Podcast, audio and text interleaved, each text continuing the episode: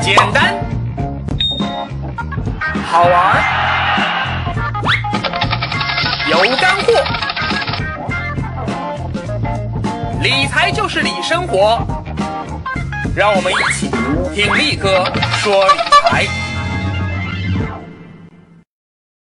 力哥说理财呀，简单又好玩，嘿！大家好，今天我们继续来聊那些年我们错过的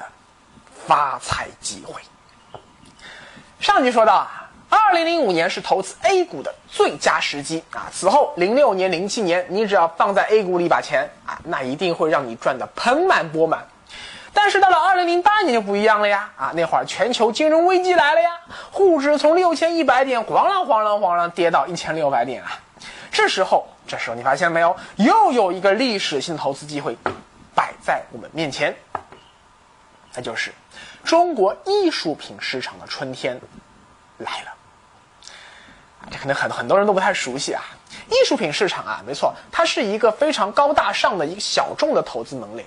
但是对于土豪投资者啊，或者叫做呃土豪难听啊，应该叫做高净值人群来说，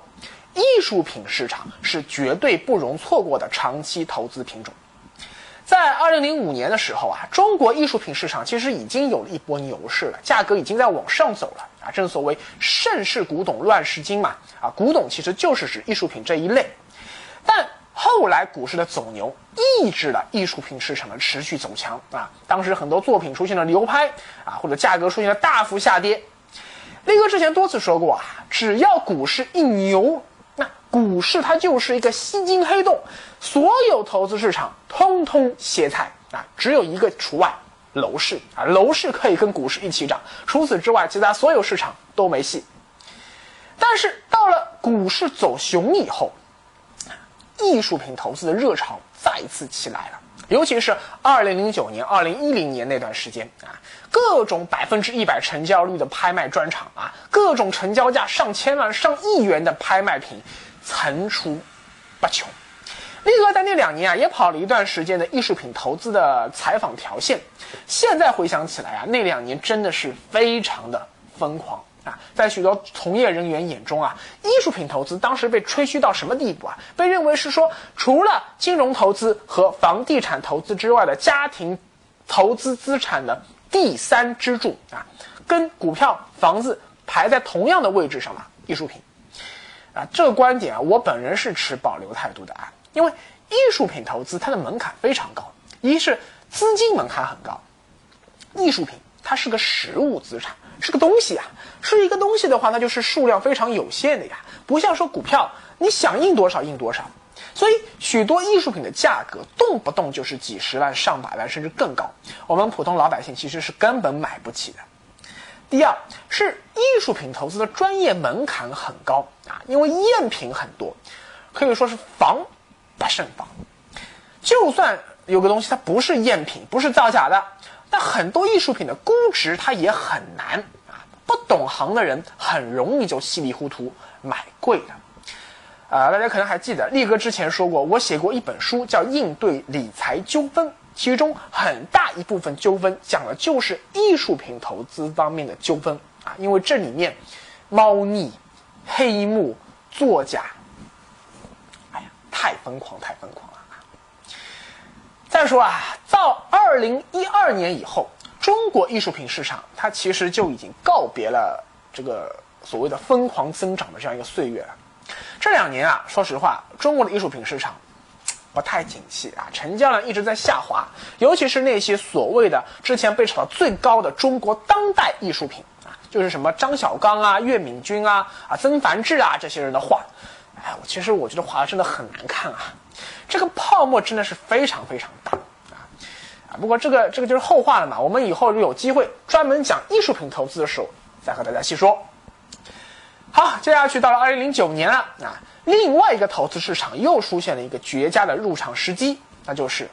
美股啊。因为到这个时候，其实国内老百姓投资美股的渠道已经非常多了。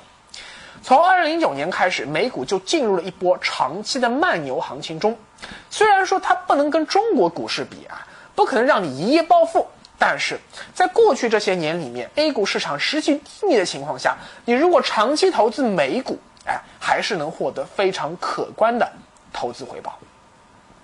好了，这几年之后，再往后就是二零一三年启动的创业板牛市和二零一四年启动的 A 股主板市场的牛市，这个大家刚刚都经历过，我就不再多说了。好，上面啊，力哥非常粗线条的带你回顾了过去这十多年来摆在我们中国老百姓面前的一次又一次的致富机会。不知道你听完之后，神马感想？我希望啊，你听到这些话之后，你的感想不是不是像《大话西游》里面那段经典台词啊，说什么啊？曾经有一个绝佳的投资机会摆在我的面前，可惜我没有珍惜。如果上天能够给我再来一次的机会的话，我希望不是我爱你，我买你。请相信，这个世界上没有一个人是未卜先知的神仙啊！没有一个人能够一次又一次如此准确的抓住那么多的投资机会啊！巴菲特也做不到啊！不可能有人两千年的时候买黄金，两千零一年买 B 股，零二年买房，零四年开网店啊，顺便去香港开个户买腾讯的股票，零五年开始买 A 股啊，零八年开始买艺术品，零零九年开始买美股。啊，一三年、一四年又开始买 A 股，放心，世界上绝对没有这样的神仙。回顾历史啊，不是为了让我们什么自怨自哀啊啊感慨啊抱怨啊，说自己为什么当初就没有这么好的投资眼光啊，说自己为什么就没有发财的命呢？啊，自己命不好，就是个屌丝的命，不是这个意思。回顾历史的目的啊，是让我们以史为鉴。发现说历史发展这个过程，它能够给我带来什么启示，从而能够帮助我们更好的抓住未来潜藏着的投资机会。过去三十多年的历史带给我的第一个理财启示是：依靠钻制度漏洞，依靠权力寻租啊来获得巨额财富的机会，正在变得越来越小。李嘉诚以前有句话叫“八十年代以前的问题不要问我，八十年代以后的问题你随便问”。言下之意啊，李嘉诚在上世纪八十年代以前的那段发家史啊，就是香港经济起飞的那一段，呃，有点混乱的历史过程中，也有许多见不得人的地方啊，这不能明说。只不过后来到了八十年代以后啊，李嘉诚把自己洗得白白的，那今天我们也就不说什么了嘛。还有冯仑，他曾经也多次说过呀，改革开放之初的许多民营企业家，他做的那些事情啊，那就是在打政策擦边球，甚至说按照当时的政策法规，那就是明摆着的违法行为。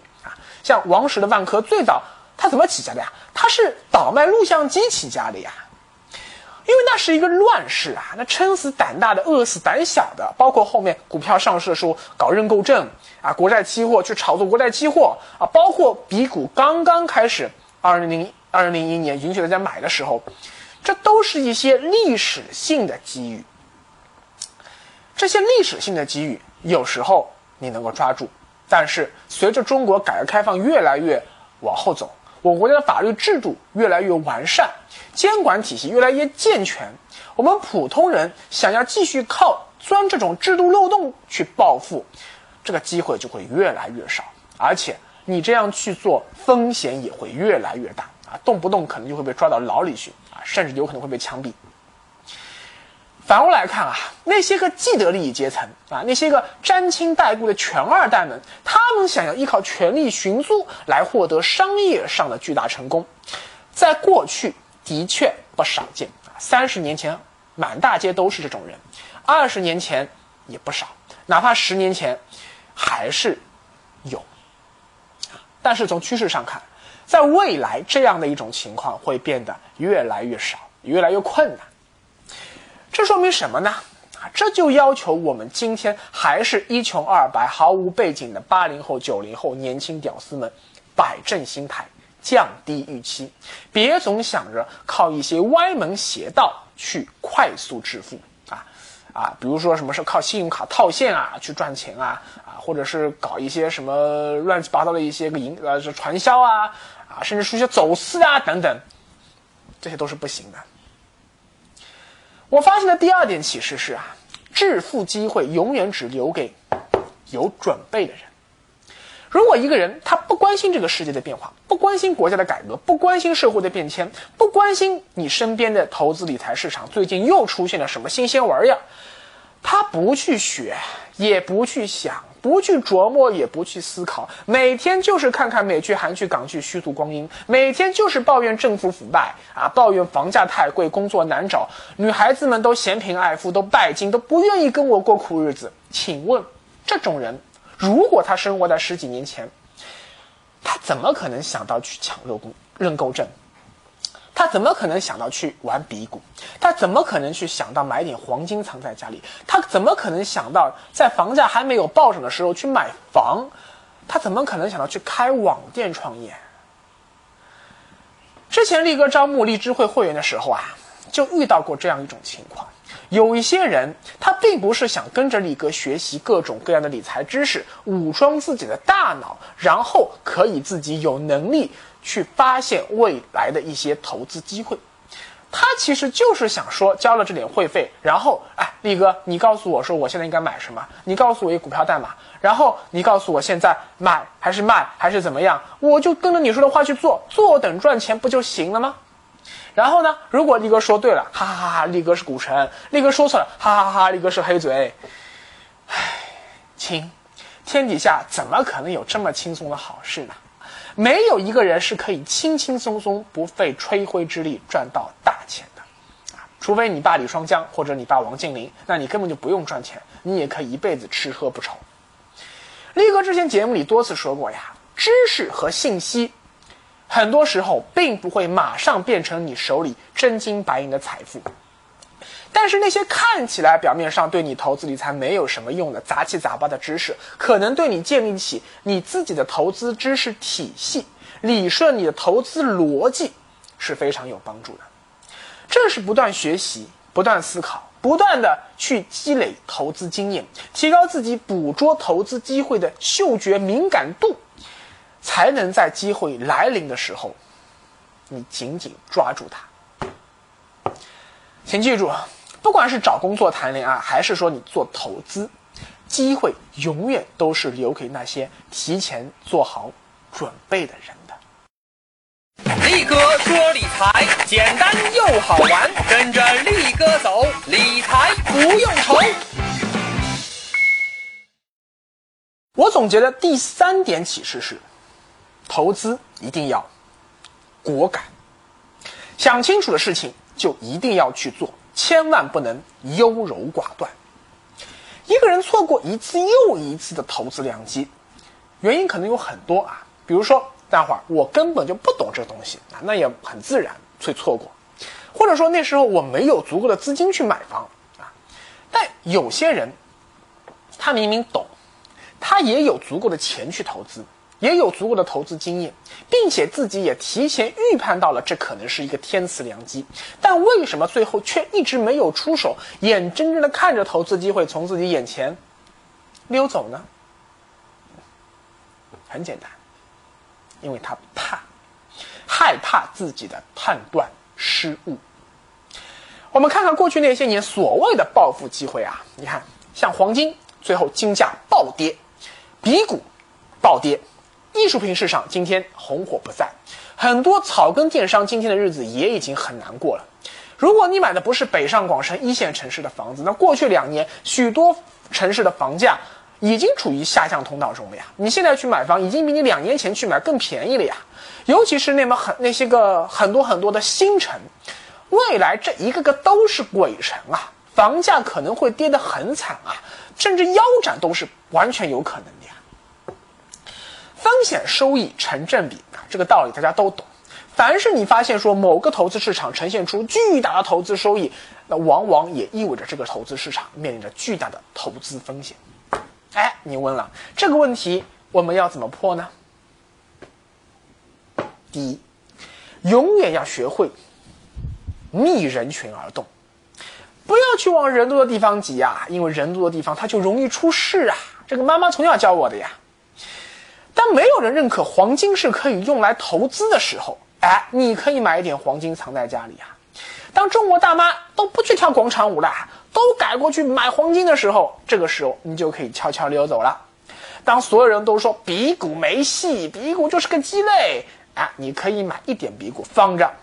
但是当比股改革红利兑现了，股价暴涨的时候，这个时候你就可以悄悄走人了啊。当房价持续上涨，大家都在抢着买房的时候，这个时候你应该等一等啊！你越急，房价涨得越快。等到大家都在开始犹豫观望啊，想等房价进一步下跌以后再出手，而这个时候房价看起来有点摇摇欲坠了，政府又连续出台政策鼓励大家买房的时候，这个时候你就应该去买房了。哎呀，但很可惜啊，这么做其实违反人的天性啊。所以说，注定大部分人是做不到逆人群而动的，一定是别人都往这里挤，你也拼命的去往这里挤。第二，逆人群而动这样一种投资策略，我们说起来很容易，但做起来不容易呀。因为很多时候你很难准确判断这个市场是不是已经跌到人气最低迷的状态了。啊，举个例子吧，就是股市，你说。股市从五千点跌到三千点，看起来风险好像大部分都释放掉了，看起来 A 股好像是有比较高的投资价值，但是它有没有可能继续从三千点跌到两千点，出现价值的严重低估呢？啊，完全有可能。再比如说金价从一千啊从两千美元跌到一千二百美元，表面上看好像跌的已经很惨了，但有没有可能继续跌破一千美元，跌到九百美元甚至更低呢？完全有可能。或者说，就算它以后再也跌不下去了，但是它也涨不上去，就在这个区间这样子不死不活的盘整，一年、两年、三年就一直这样下去了，你说怎么办？所以说到底啊，还是那句话，既然我们都不是先知，我们无法准确的预测市场未来的走势，那我们最理性的做法，就是在逆人群而动的基础上做好资产配置。然后该出手时就出手，在给自己的投资上了逆人群而动和资产配置这两条保险带的情况下，你就应该主动出击，抓住那些可能是历史性的投资机遇。力哥多次说过啊，理财的核心是资产配置。资产配置的目的就是让你不要去抱着一夜暴富的心态，把你所有的钱全部拿去搏一个你非常看好的投资机会。万一你看走眼了呢？投资的事情可是没有绝对的，那你面对的可不就是灭顶之灾了吗？理财啊，它是一个日积月累的。财富持续增长的过程啊，就像孩子从出生到成年，他是要经过长达十八年的不断成长。如果你老是想着揠苗助长啊，拼命喂孩子吃吃吃吃吃，三岁就长到十岁那么大了，那我告诉你，这孩子迟早要被你玩坏的。我总结的第四点启示是，大部分的投资机会都是一次性的，过了就过了，但股市里的投资机会是可以一次又一次。重来的，我们看啊，啊，像黄金，黄金它也是有不停的牛熊转换的，但是往往一轮漫长的牛市结束以后，就要等待非常长的时间才能够再次迎来下一轮牛市。换句话说，有可能十年之内金价都无法再次涨到两千美元，你要套就要套十年以上。所以在熊市里不断定投黄金，可能就不是一个非常聪明的选择。再比如说楼市投资机会，那天然注定就是和中国城镇化进程同步的呀。中国的城镇化进程现在已经进入到了后期了，这就决定了依靠买几套房子就能改变财富命运的时代已经一去不复返了。再比如像开网店创业，当中国今天所有的产业都想方设法去主动拥抱互联网的时候，开网店。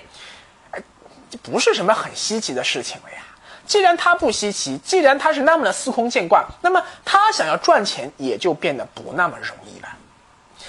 但股市不一样啊，股市永远在牛熊之间反复转换。你错过了这一轮牛市，还会有下一轮牛市；你错过了下一轮牛市，还会有再下一轮牛市。你需要的只是 patient 耐心。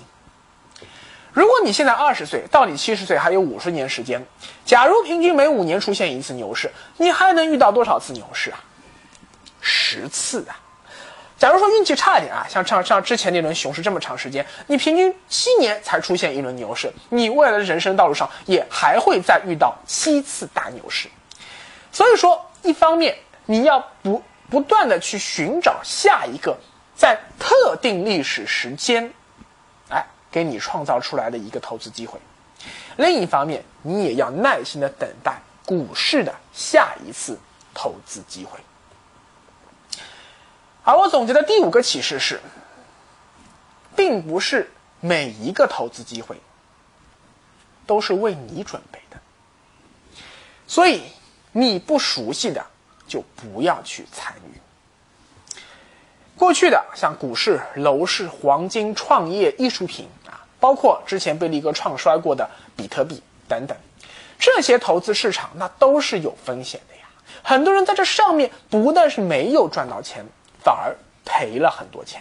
就是因为他们总是想要抓住眼前的每一个投资机会，而等到他们这些外行、这些普通的小白也开始关注这个市场的时候，往往这个市场就已经产生了很强烈的赚钱效应和眼球效应。这时候你再开始介入，那自然你成为接盘侠的几率就会非常大。所以说，错过投资机会它不可怕。可怕的是你自己不懂，还去瞎投资。在股灾之后啊，有些刚刚步入理财大门的小白们就开始病急乱投医，想要快速的回本，所以他们就到处去找各种能够获得高收益的理财歪招。比如说，最近力哥在后台就接到了许多许多这样的提问，像什么百川币、摩根币、三 M 金融互助社区。这些个东西，我告诉你，它不明摆着就是庞氏骗局，就是传销骗局吗？哎，我今天就把话撂这儿了，你不信你来告我，我为我愿意为我说的话负法律责任，就是骗子。再比如说那些动不动就承诺百分之十五甚至百分之二十高额回报的 P2P 平台，这些平台跑路概率那是极高的呀。假如他敢承诺你百分之三十甚至百分之四十的年化回报，我告诉你，他百分之一万一定会跑路。再比如说，现在很热的那个微商创业，那里面猫腻也很多啊。这个我也不是特别看好。说到底啊，我们永远不用担心说某个投资机会我们失去了，今后就再也不可能遇到这么好的天赐良机了。历史永远在前进，社会永远在发展，每一代人他都会有每一代人的时代机遇，哪怕你错过了一个投资机会。而且这个投资机会是从今往后你永远再也遇不到啊第二次的，那又怎么样？没有就没有了嘛，错过就错过了嘛。未来，未来总还是会有新的投资机会出现的。只要你的本金还在，虽然说你可能没有赚到什么钱，但是只要还没有亏钱。那今后你发现有比较好的投资机会的时候，你就放手一搏；没有机会的时候，哎，你就稳健理财，安安稳稳的，现金为王。毕竟啊，这个世界上没有月光好河，他没有说可以把我们带到过去啊，像夏洛那样去重新抓住那些我们曾经错过的爱情，我们曾经错过的投资机会。但是错过就错过吧，又能怎么样呢？人生本来就是不可能十全十美的嘛，遗憾才是人生的主旋律。更何况理财，它是一生的功课，不在于当下一成一时的得失。我们随时可以从头再来。从前仍在过去了，再不留。落叶长埋尘土内，开始终结总是。